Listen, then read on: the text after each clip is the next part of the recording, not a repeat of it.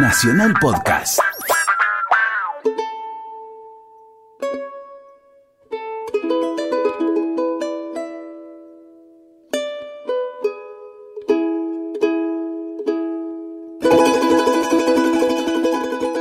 Buenas tardes, qué gusto estar aquí al aire en Radio Nacional, la radio de todos, en esta idea que es argentinos, la idea de trasladarnos a lo ancho y a lo largo del país, buscando argentinos que día a día construyen el país.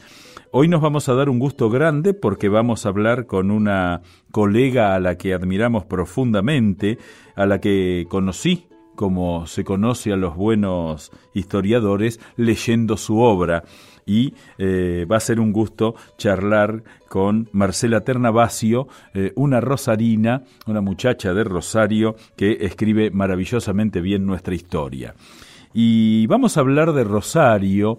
Rosario es una ciudad fantástica, es una ciudad que eh, para quienes la conocemos la disfrutamos enormemente porque tiene algunas características que verdaderamente la hacen única. En primer lugar, es una ciudad que nació como una capilla que luego se convirtió en curato, así se le decía antiguamente a las iglesias en las que había registro de bautismos, de casamientos, Nuestra Señora del Rosario, esa capilla que estaba ubicada exactamente en el lugar donde hoy se levanta la Catedral de Rosario a espaldas del Monumento a la Bandera y comenzó a afincarse gente en forma espontánea. La curiosidad de Rosario es que nunca se fundó, no existe un acta de fundación de la ciudad como si lo tenemos de Buenos Aires, de Santa Fe de la Veracruz, de eh, Córdoba y de todas las grandes ciudades argentinas. En ese sentido podríamos decir que junto con Paraná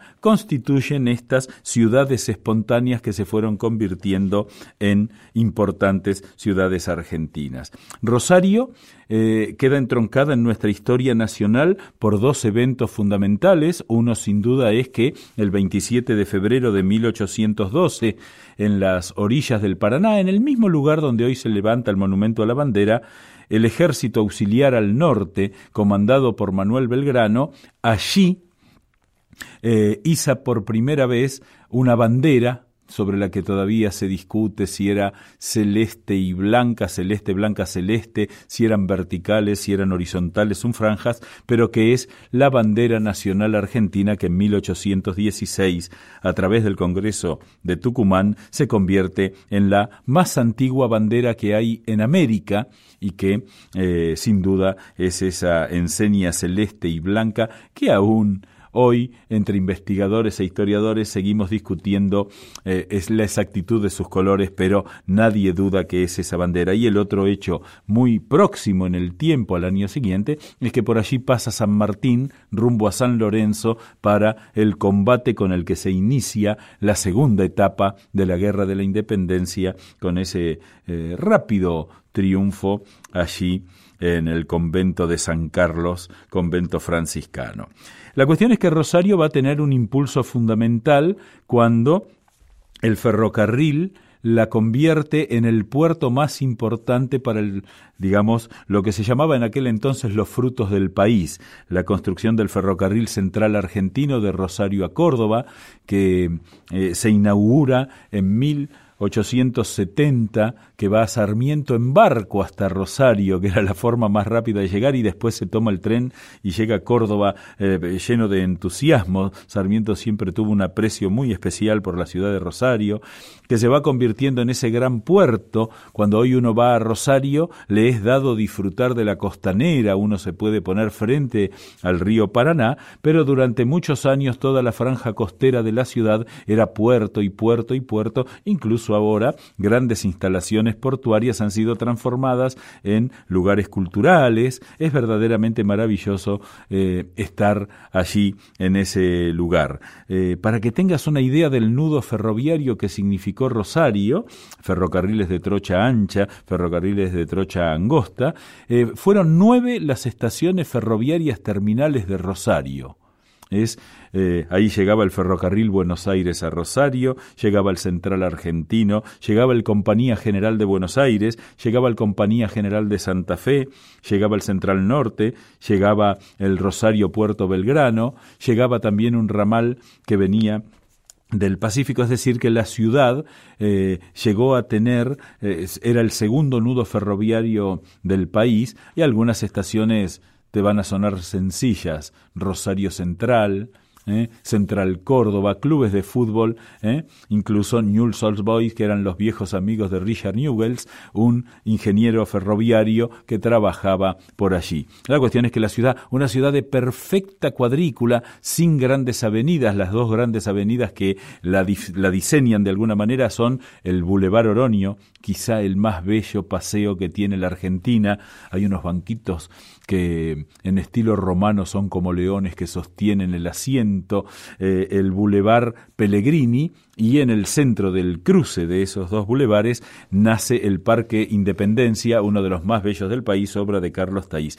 Los museos de Rosario son maravillosos, tiene una enorme cantidad de museos por supuesto la Sala de las Banderas en el Monumento a la Bandera, una obra extraordinaria, el Museo de Arte Decorativo de la ciudad, que está frente a la Plaza 25 de Mayo, que está detrás del Monumento a la Bandera, donde está la catedral, el Palacio de los Leones, que es la municipalidad, y un curiosísimo monumento, que es una columna patriótica levantada en 1889, donde están los cuatro padres de la patria. Esa fue la interpretación que hizo Pietro Costa, el autor de esa columna.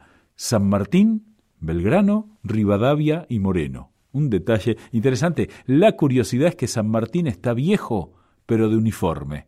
Vale la pena solo por ese detalle acercarse allí. El Museo de Historia, el Museo Histórico Provincial Julio Marca en el Parque de la Independencia es de lo mejor que tiene el país el Museo Castañino, un museo privado hoy administrado por la municipalidad, donde te podés encontrar con obras de los mejores artistas argentinos, el Museo de la Ciudad, el Museo de la Memoria y los recorridos arquitectónicos que son imperdibles porque ahí tenés la Facultad de Derecho, que eran los viejos tribunales de Rosario, que es un edificio increíble frente a la Plaza San Martín, la vieja eh, el viejo departamento de central de policía de Rosario, que hoy se convirtió en un museo evocativo de tiempos duros del país, eh, en el Museo Ángel Gallardo, que es el Museo de Ciencias Naturales de Rosario, y la sede del gobernador cuando está en Rosario. Un detalle curioso es que Rosario es la gran ciudad argentina que no es ni capital de provincia ni capital de la nación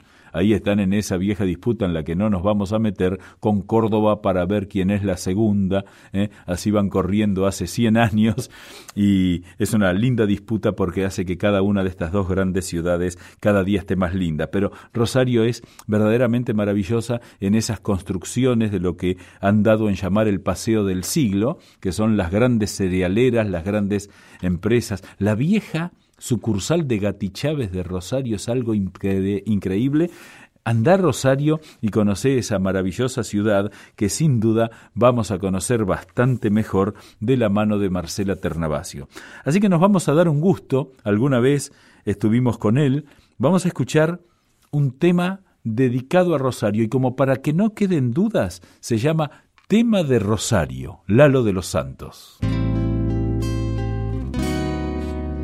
Rosario es el Parque Independencia.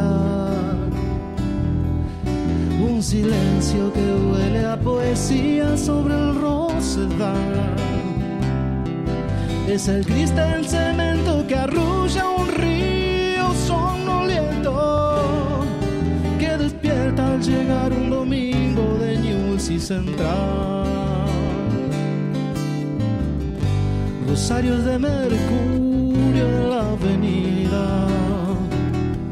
Es un viento que peina palmeras en el boulevard.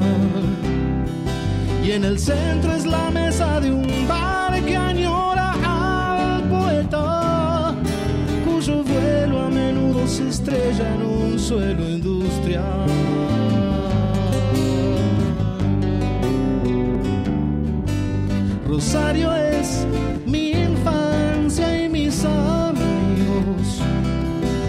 Mis viejos cantando a dúo alguna canción, mi primer cigarrillo intentando sentirme más hombre para ver si lograba impactar a mi primer amor.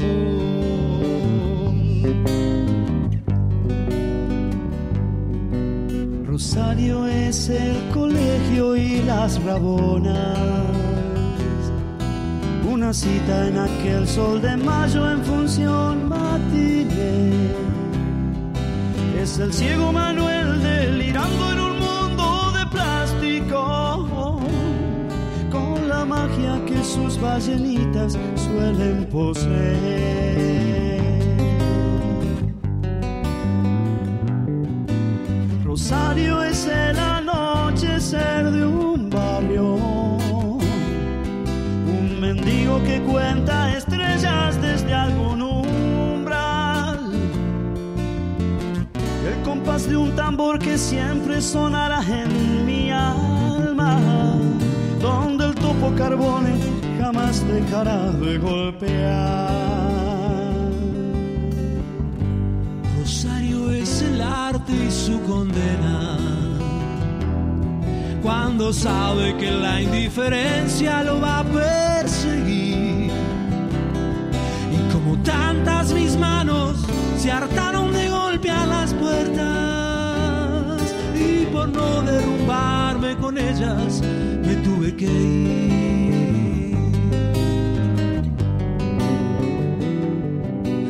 Rosario es ese invierno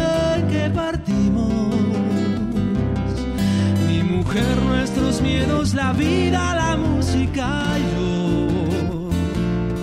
Y un dolor que crecía a medida que el tren se alejaba. Y unos ojos de almendra tratando de darme valor.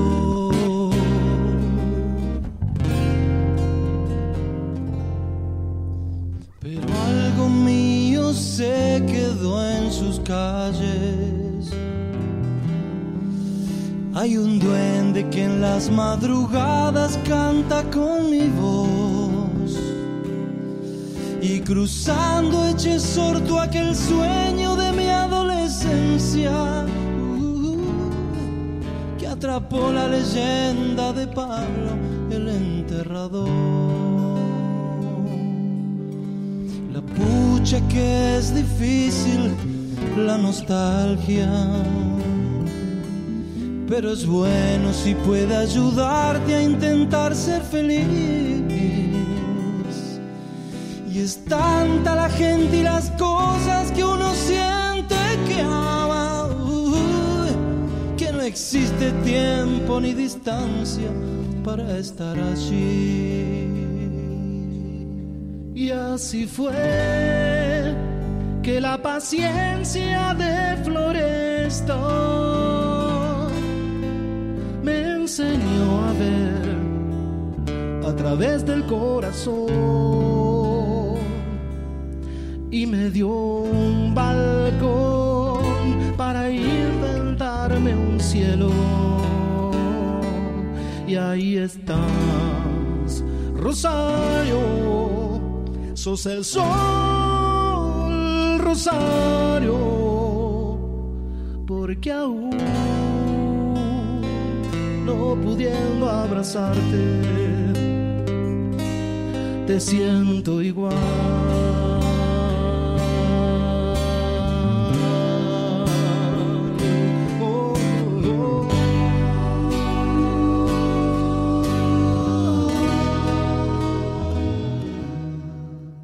Bueno, qué gusto nos vamos a dar en esta tarde porque eh, vamos a charlar, les decía anteriormente con Marcela Ternavasio. ¿Cómo estás, Marcela? Qué gusto hablar contigo.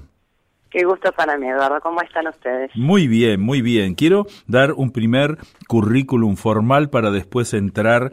Eh, quiero comentarle a quienes nos oyen, por suerte este programa se escucha a lo largo y a lo ancho de la Argentina, que sos historiadora, investigadora del CONICET, profesora eh, docente en la Universidad Nacional de Rosario, presidenta de la Asociación Latinoamericana de Historiadores y miembro de número, académica de número, de la Academia Nacional de la Historia, lo cual digamos, como presentación me parece suficiente, aunque no dice algo que para mí es muy importante, que es que todo lo que escribís con una enorme sabiduría se lee con mucha sencillez y facilidad, y que a veces eso no es tan común. Gracias por la presentación, Eduardo. Solo una pequeña corrección. Ah, Soy sí. presidente de la Asociación Argentina, Argentina. de Ah, Investigadores en Historias, no latinoamericanas. Ah, perfecto, Eh, perfecto. Todavía no.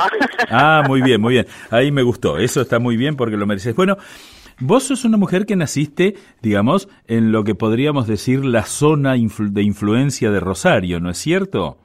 Exacto, yo nací en Cañada de Gómez, eh, casi diría de manera casual, porque mi padre estaba en ese momento trabajando allí, eh, pero me vine a vivir a Rosario cuando tenía cuatro meses y puesto que no tengo parientes en Cañada de Gómez, eh, me siento muy rosarina. O Claro. sea, eh, sí, sí, mi identidad es básicamente rosarina. Eh, Es así y, eh, bueno, eh, la, la- la pregunta clásica, vos sabés que la idea de nuestro programa no es tanto indagar en las cosas que uno hace, sino eh, ver la persona eh, desde dónde llega al lugar que llegó, ¿no? Y a mí me gustaría mucho eh, que, nos contaras cómo llegaste a la historia, eh, porque bueno, además para mí va a ser eh, interesante, digamos, cierto punto de comparación. ¿Cómo llego a la historia? Es siempre una, una pregunta que me, que me hice una y otra vez porque, bueno, cuando uno tiene 15 años y va perfilando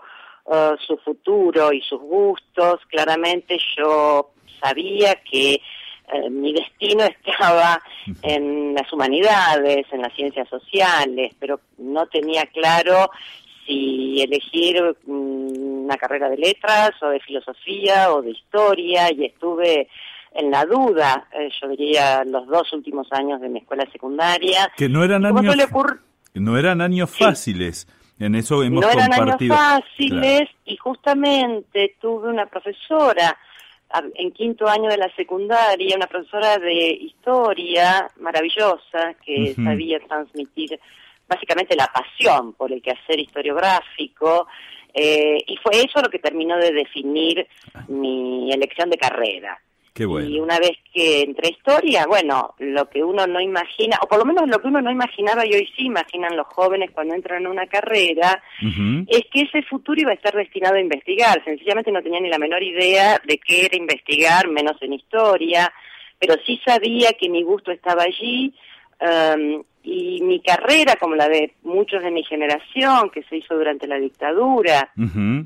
Eh, y no tenía perspectivas de una profesionalización que en realidad comenzó con la llegada de la democracia y por lo tanto en el momento en que mi generación se recibe y obtiene el título de grado, es recién allí cuando uno empezó a descubrir que existían otros caminos más allá de poder dar clases, por ejemplo, en una escuela secundaria, Claro. eh, y fue entonces allí el ingreso a la universidad con la democracia, primero como ayudante alumna, luego este, como auxiliar y, y vinieron las primeras becas de CONICET. O sea que siempre siento que mi carrera se fue armando de arretazos, eh, gracias en gran parte a las contingencias del momento histórico. Y bueno, aquí estoy, ¿no? Eh, siempre, siempre pienso, ¿no? Esa, ese privilegio que muchos tuvimos de vivir la apertura democrática y de construir nuestras carreras al calor de la, de la creciente profesionalización en, en aquel momento. Hicimos unas carreras bastante más libres de las que creo pueden hacer hoy eh, nuestros jóvenes, a la vez que nuestros jóvenes tienen mucho más claros cuáles pueden ser los perfiles de salida a la carrera de historiador, ¿no? Que, a- ahí haces alusión a algo que es muy importante y que eh, me interesa destacar. Eh, yo te siento muy amiga porque los dos compartimos la amistad de un gigante que es Luis Alberto Romero. ¿No? Exacto. Así que Sí. siempre cuando nos tomamos algún cafecito ahí a la vera del Museo Sarmiento, algún párrafo sobre vos eh, y sobre tu obra hacemos. y eh, siempre charlamos el tema de lo que ha significado la profesionalización de la, de, digamos, de, de la historia como ciencia, porque todavía se siguen dando algunos debates que me interesaría que, indagar allí respecto de cuál es la, digamos, validez científica de la historia y cuál es la validez de la opinión, que, que ambas son válidas, pero hay que tener claro que no es lo mismo. Sí, es efectivamente lo que ocurre con, y hago un breve paréntesis en relación a Luis Alberto, ¿no? que fue un, un, gran hacedor en, en, en esos años del, del la carrera de la profesionalización y en mi caso concreto, bueno, eh, es a, una historiadora a quien le debo mucho por la confianza que siempre depositó en mí eh, para convertir, entre otras cosas, mis investigaciones en libros. De manera que, que sí, em, a ver, la, la, el problema de la historia, incluso no solo a diferencia de lo que podemos llamar las ciencias duras, sino incluso también en muchas de las otras ciencias sociales, es que la frontera lábil entre la historia y la memoria, es decir, una memoria histórica ah, que de la que todos nos adueñamos y, que siempre un campo de batalla, es un campo de disputa, eh, es sin duda una dimensión de nuestra profesión que por momentos nos trae problemas eh, en relación a cómo ubicar nuestra disciplina dentro de los parámetros científicos. Más allá de que dichos parámetros efectivamente no sean los mismos que los de las ciencias duras o de otras ciencias sociales. Entonces, eh, la relación que tenemos los historiadores, por un lado, con nuestros colegas del campo científico, esto es, con aquellos que pertenecen a otras disciplinas, y por otro lado, con el campo de la opinión pública, es eh, muchas veces complicado por esta lábil frontera a la que estoy haciendo referencia. eh, recuerdo siempre una anécdota cuando iba en un taxi en Buenos Aires y me iba a, de jurado una tesis doctoral en la Universidad de Itela, donde doy clases en, en el posgrado de Historia. Entonces el, taxista me preguntó, bueno, ¿a dónde me dirigía? Le, le expliqué, y me preguntó qué hacía, le dije que era historiadora, y con, con mucha convicción me preguntó, ¿y desde qué lugar yo uh, doy clases de historia? Es decir, ¿desde qué lugar ideológico? Y yo inmediatamente le respondí si él esa pregunta se la hacía a un investigador en física, en química o incluso a alguien de ciencias políticas. Dice, no, por supuesto que no, pero como usted es historiadora.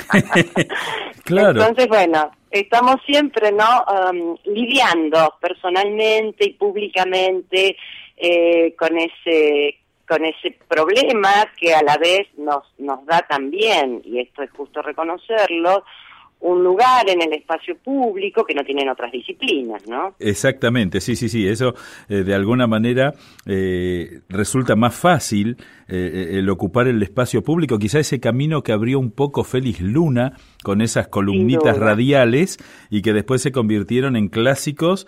hoy incluso cuando se escriben las historias de la radiofonía, por ejemplo, o de la televisión, aparecen los columnistas de historia y eh, eh, eh, es muy lindo lo que vos contás respecto de que se mueve la cosa. En una época quizá la historia era algo muy propio de un reducto y de pocos y hoy es muy bueno el hecho de que más allá de que a veces uno tiene que establecer ciertas eh, durezas metodológicas, eh, la historia no resulta extraña a nadie, ¿no? Eso, es, eso es muy bueno. Hay un, un, fuerte interés, ¿no? Claro. Uh, por colocar las voces o las, las diferentes voces de los historiadores y sus, diversas interpretaciones y esto bueno creo que es muy positivo claro que sí y contame digamos eh, vos estudiaste en Rosario yo estudié en Rosario, bien. mi carrera de grado, y luego apenas me recibí, claro, no existían eh, la cantidad de mm, opciones de posgrado que existen hoy. Eh, por supuesto, en Rosario no había ni doctorado ni maestrías, de manera que ahí tomé mi primera decisión, que fue eh, irme a Buenos Aires a hacer mi máster en Flaxo, y viajaba, ¿no? Iba y venía permanentemente durante tres años a, hacer mi maestría y, trabajaba ¿te puedo, en Rosario. ¿Te puedo preguntar en qué venías? En ómnibus. En ómnibus. en micro, sí, sí, eh, sí. y bueno, y en aquel momento lo, tenía mi beca de CONICET que le invertía prácticamente en eso, ¿no? Y recuerdo llevarme los sándwiches en el micro. claro. Porque tampoco tenía amigos ni parientes en Buenos Aires a donde poder alojarme, de manera que iba y volvía en el día y con mucho sacrificio y, y bueno, hay edades para hacer eso, ¿no? Y, y bueno, y luego también cuando terminé la maestría en Flaxo, empecé mi doctorado en, Buenos Aires, en la Universidad de Buenos Aires. En aquel momento éramos unos pocos y bueno, así fui, digo, siempre tengo una doble ciudadanía, ¿no? Buenos Aires y Rosario, siempre viví en Rosario, pero eh, fui construyendo mi mundo en Buenos Aires, donde tengo mis grandes amigos, colegas y te diría que es mi espacio Um, de estímulo intelectual, ¿no? Claro. Ahora, algo que es interesante es, eh, digamos, porque eh, me, voy a meter en la interna provincial, si me permitís, porque, digamos, eh, Rosario y Santa Fe son una de las grandes disputas nacionales, ¿no es cierto? y Rosario y Córdoba la otra. Y entonces, eh, siempre esto lo decimos desde, desde el humor, ¿no es cierto? Pero, digamos, eh, Rosario, por su condición de no ser capital de provincia, ha tenido que pelear por su identidad y por ubicarse entre las grandes ciudades argentinas. ¿Cómo vive un rosarino esa situación? Eh, bueno, mira, para empezar, cuando me preguntan de dónde, si soy santafesina, la respuesta inmediata es no, soy rosarina. eh, y eso, digo, la respuesta que te voy a dar es como historiadora. La disputa norte-sur en la provincia, obviamente, hunde sus raíces en el siglo XIX. eh, de manera que sí, hay en Rosario una, una fuerte identidad, digamos, sin duda dentro de la provincia, pero yo diría que es como una identidad de patria chica. Eh, después la disputa con Córdoba, por supuesto, ya es un, mito. Lo que pasa es que la, es, en todo caso, a ver quién es, quién es más grande, cuál tiene más habitantes, cuál es más importante. Pero la disputa con Santa Fe ha sido siempre una disputa redistributiva que continúa, como saben, este, en el plano político provincial y que, de hecho, bueno, ha asignado la historia de esta provincia. Eh, ¿Se puede hacer historia sin estar apasionado, Marcela? Mira, poder se puede, el problema cuál es el resultado, ¿no? Y, y este este me parece que es una clave mm, fundamental. Supongo que en cualquier profesión es igual, eh, pero en cualquiera que tenga que ver con la escritura, ¿no? Con, con la transmisión, eh, con vehiculizar en un idioma amable todos aquellos resultados eh, productos de larguísimas y complicadas investigaciones, bueno, yo creo que en gran parte esa transmisión, eh, para que sea eficaz, tiene que tiene que tener una alta dosis de pasión, ¿no? Desde ya, eh, No me imagino una profesión como esta, muy solitaria, ¿no? La del investigador, que comienza como una relación discipular, ¿no? Uno tiene directores, maestros, pero uno se encuentra solo en el archivo. Y los documentos son mudos, como sabés, es decir, no hablan por sí mismos si uno no le hace buenas preguntas. Entonces la situación de archivo puede ser muy angustiante si uno no tiene así eh, una dosis de pasión, como decía, y una gran curiosidad, ¿no? Una gran curiosidad por el pasado y poder tratar de encontrar las pistas como un investigador, ¿no? Ah, claro, vos policial. Ahí, ahí, que busca. Exactamente, vos ahí eh, haces hincapié en algo que es muy interesante, ¿no? Porque eh, a veces da la impresión que algunos libros escritos empezaron por el capítulo final en el sentido que, eh, primero, bueno, esto es lo que queremos decir, después rellenamos los capítulos anteriores para que el resultado sea esto. Y eh, cuando uno se enfrenta al documento, cuando uno se enfrenta a la fuente, eh, eso que vos decís que además, digamos, uno cuando comparte con sus amigos, ay, hoy estuve seis horas revisando, a mí me pasó hace poquito, estuve revisando un archivo que hay en el Archivo General de la Nación del Virrey del Pino. ¿No? Eh, buscando sobre todo a ver si había algún dato sobre la sepultura de la esposa, es decir, un dato que no, no parece ser relevante. Pero uno empieza a encontrar muchas cosas que incluso contradicen la creencia previa. Y eso es verdaderamente impresionante, ¿no? Es decir, eh, esa idea de que la investigación no se hace desde el prejuicio, sino desde el descubrimiento. Exacto, uno, uno llega a los documentos con preguntas que sin duda, con pistas, que sin duda se van modificando en la mayoría de los casos a medida que uno avanza con la investigación y eso es lo que va alimentando, nutriendo nuevas preguntas, nuevas hipótesis. Um, el problema efectivamente es cuando uno no, no encuentra nada de lo que esperaba, entonces esto puede ser muy angustiante. es, es el momento en que uno tiene que replantearse, bueno, cuál es el rumbo de, de esa investigación. Pero claro, por supuesto que las preguntas tienen que ver con una formación sólida en donde uno, digamos, uno de los grandes eh, pecados de, del historiador es el ingenuo o claro. Eh, sin esa cuota de pasión reproducir lo que los documentos dicen, eh, como decía, ¿no? Como si hablaran por sí mismos los documentos. entonces, bueno, en esa tarea tan solitaria, volviendo a lo que decías al comienzo, la cuota de, de, pasión por lo que uno hace es importante.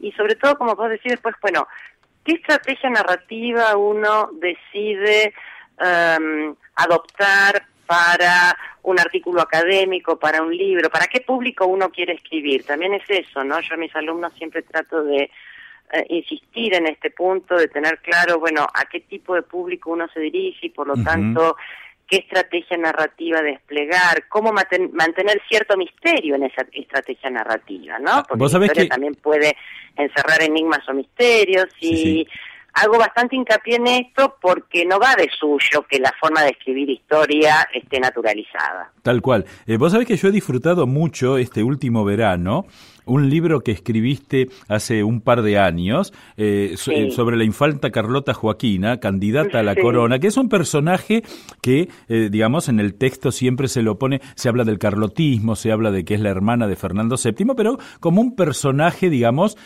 no activo, sino un personaje pasivo de los deseos de los porteños.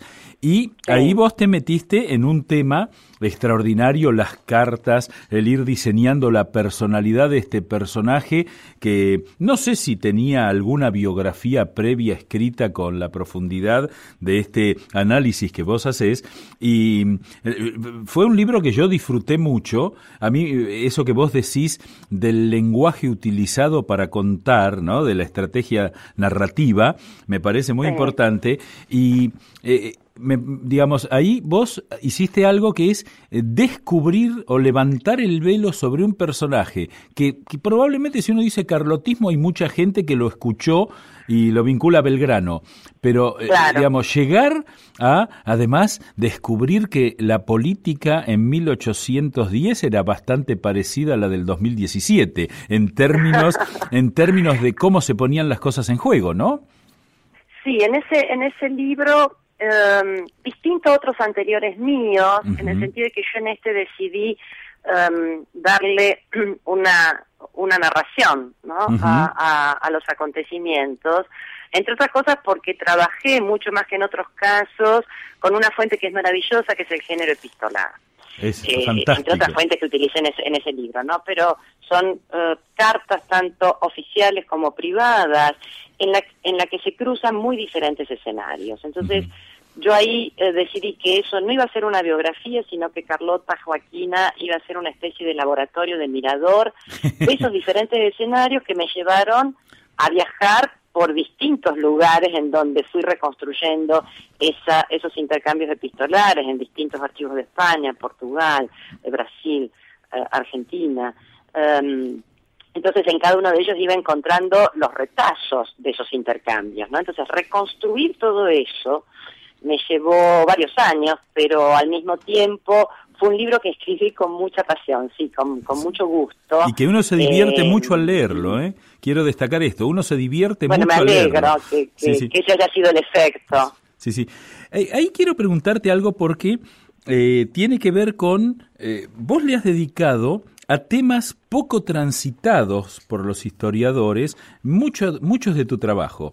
Primero, elegís un tiempo, básicamente, si bien eh, no, no, no siempre el mismo, pero que tiene que ver más o menos desde el albor del siglo XIX, es decir, el 1800, hasta la Constitución, por decirlo de alguna manera, hasta 1853. Gobernar la Revolución, Poderes en Disputa, 1810-16, un libro que escribiste, La Revolución del Voto, que es muy interesante porque toma las elecciones entre 1810 y 1852, que en el relato histórico general parece que ahí no hubo elecciones, ¿no? Bueno, ese, ese, fue un...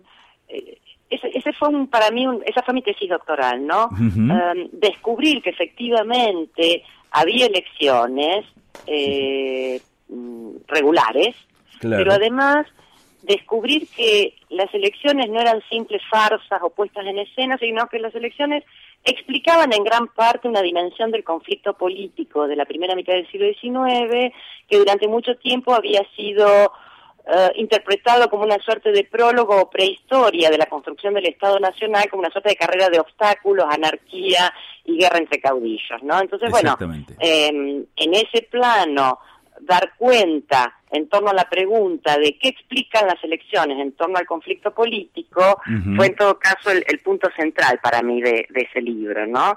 Eh, y como verás, sí, siempre me interesó entender cuáles son los entresijos de las disputas políticas cuando la política se está construyendo como una nueva actividad allí precisamente en la ruptura revolucionaria, ¿no? Ahí, ahí quiero hacerte una pregunta porque de alguna manera el eh, digamos, cuando Bartolomé Mitre escribe las dos obras fundamentales que, de, que él escribió, que son la historia de Belgrano y la independencia argentina y la historia de San Martín y la emancipación americana, eh, eh, Mitre hace todo un esfuerzo por explicar el contexto histórico y es como el primer relato que se hace del proceso revolucionario, ¿no es cierto?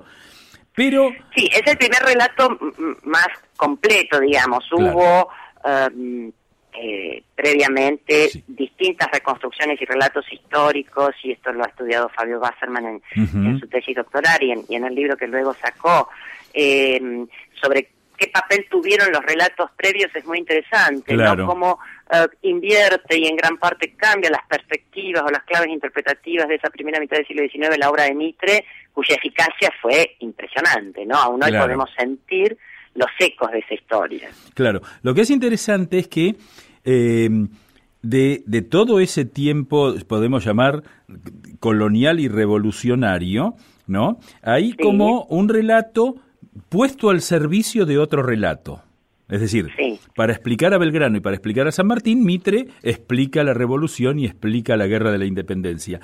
Y que, digamos, eh, quizá me estoy equivocando aquí por ignorante, pero me da la impresión que vos te volviste a meter en un terreno que había quedado como ya una suerte de eso ya está, y ahí, digamos, lo que tenemos que explicar de la historia para que nos sirva viene después de la Constitución y en realidad hay que meterse más atrás para entender el proceso completo. Eh, ¿Estoy más o menos orientado?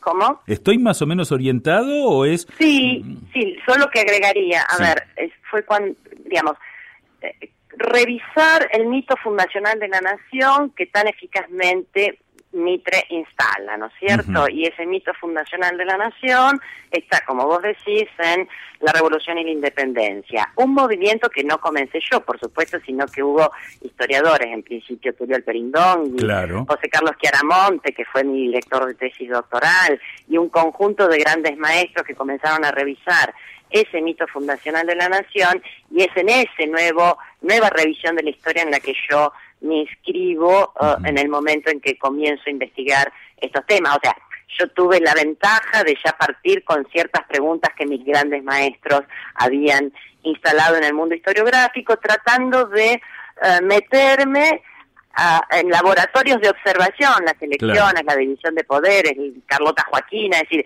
eh, en, en distintos nichos de esa historia que pudieran revisar desde perspectivas novedosas eh, estas cuestiones que habían quedado tan cristalizadas, ¿no? Y que de hecho creo que siguen estando muy cristalizadas en la opinión pública, por supuesto. Quiero decir, eh, lo que instala Mitre es que la independencia de 1816 ya estaba inscrita en la naturaleza misma de 1810, que no fue un punto de llegada, sino un punto de partida. Entonces, un poco la idea que hoy domina eh, las revisiones historiográficas es deslindar ambos procesos, eh, desde el punto de vista analítico, no, no, desde el punto de vista histórico, y deslindarlo analíticamente ha permitido, bueno, justamente formularse nuevas preguntas. Claro, de, pronto, por ejemplo, vos sabés que yo estoy trabajando, me permito comentarte, en una biografía de Juan Martín de Poirredón que es de ah, los maravillosa, maravillosa figura. que es de los tipos que han estado con una importancia central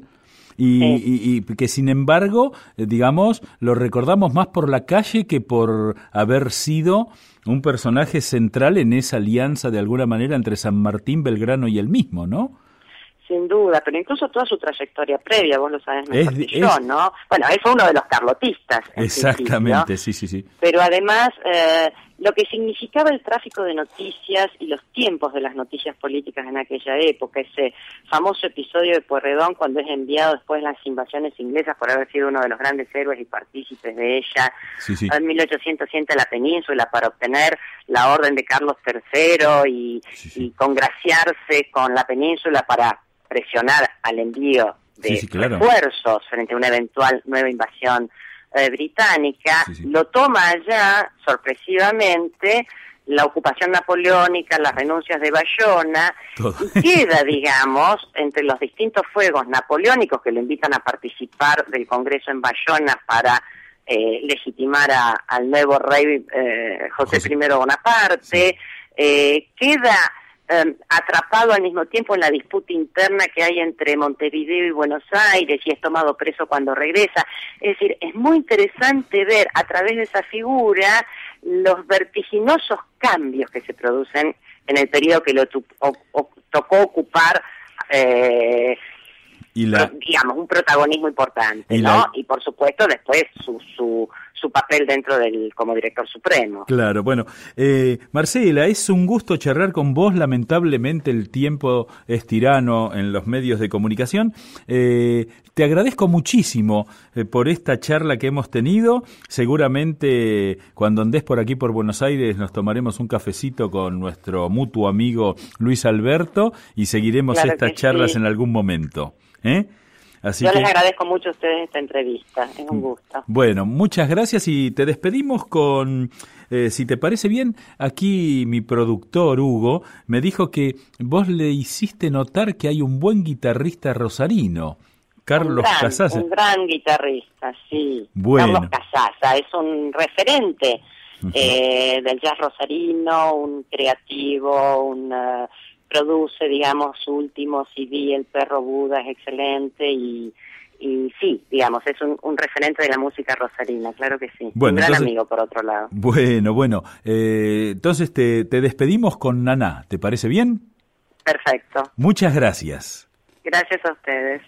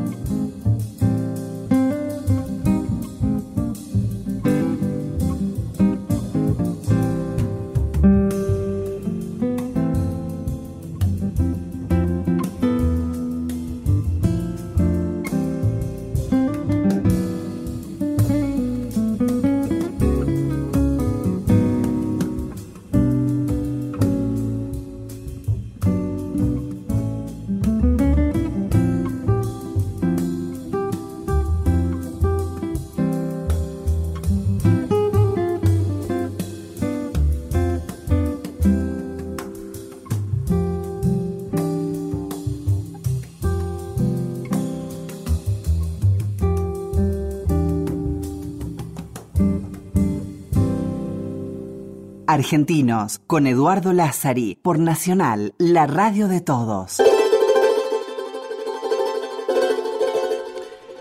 Bueno, y en esta tarde que nos hemos dado el gran placer de hablar con una persona inteligente, con una persona apasionada, con una argentina ilustre como es Marcela Ternavasio, vos sabés que un gran director de orquesta, compositor y músico del tango que fue don Domingo Federico, una vez que pasaron esos tiempos de gloria del tango en la década del 40 y del 50, se fue para Rosario, autor por ejemplo de Al compás del corazón, un tango que para muchos durante muchísimo tiempo ha sido un tango romántico y que en realidad Domingo Federico, cuando era estudiante de medicina, luego se recibe como médico, este, si lo escuchás al compás del corazón, vas a ver que son los latidos. Y él lo eh, pensó, digamos, se inspiró en un experimento que estaba haciendo en una mesa de laboratorio cuando le ponían corrientes eléctricas a un sapito, a una rana, para ver cómo funcionaba el corazón. Es decir, que al compás del corazón de romántico poco tiene. Pero él, que protagonizaba grandes milongas, solía despedirse de una manera extraordinaria. Él directamente ponía un tango. Terminado esos tiempos de gloria de los 50, se radicó en Rosario, creó la cátedra de bandoneón en la Facultad de Arte de la Universidad Nacional de Rosario, que fue la primera cátedra de bandoneón en el mundo, y después fundó la Orquesta de Tango de la Universidad. Así que eh, hoy nos vamos a despedir de la misma manera que el maestro Domingo Federico se despedía en las milongas. Él cuando quería avisarle a la gente que todo terminaba, iba a poner empezaba a interpretar este tango que voy a escuchar. Así que me voy despidiendo, quiero darte las gracias por habernos acompañado este domingo haciendo argentinos aquí en Radio Nacional, la radio de todos, y te despido como lo solía hacer don Domingo Federico. Chau, hasta el domingo que viene.